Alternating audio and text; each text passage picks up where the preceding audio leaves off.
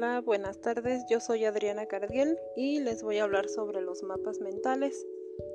Estos son esquemas mentales que nos sirven para representar la información de una manera más dinámica y organizar ideas. Ayuda en la comunicación y organización. Alguna de las técnicas o la que más se utiliza es en la parte 1 es una idea central. Puede ser texto o una imagen. De ahí parte para las ideas claves. De ahí a las ideas secundarias.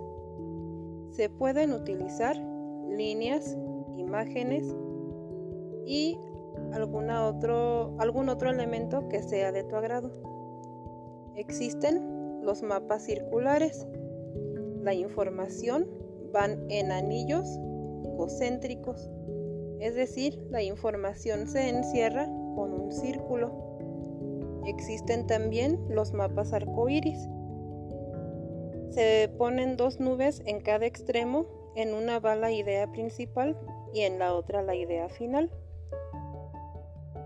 Se coloca un subtema en cada arco y se sugiere colocar un máximo de 7 arcos y estos pueden ir de un diferente color para que los puedan distinguir.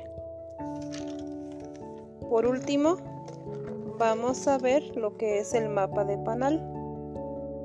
Este se va haciendo como lo dice su nombre, como un panal de abejas.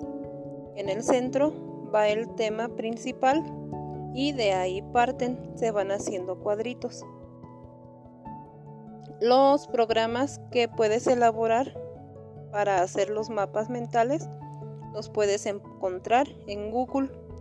El más utilizado puede ser el Mindomo. Bueno, este es el tema por el día de hoy.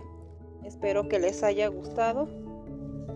Muchas gracias por su atención y nos vemos en la próxima.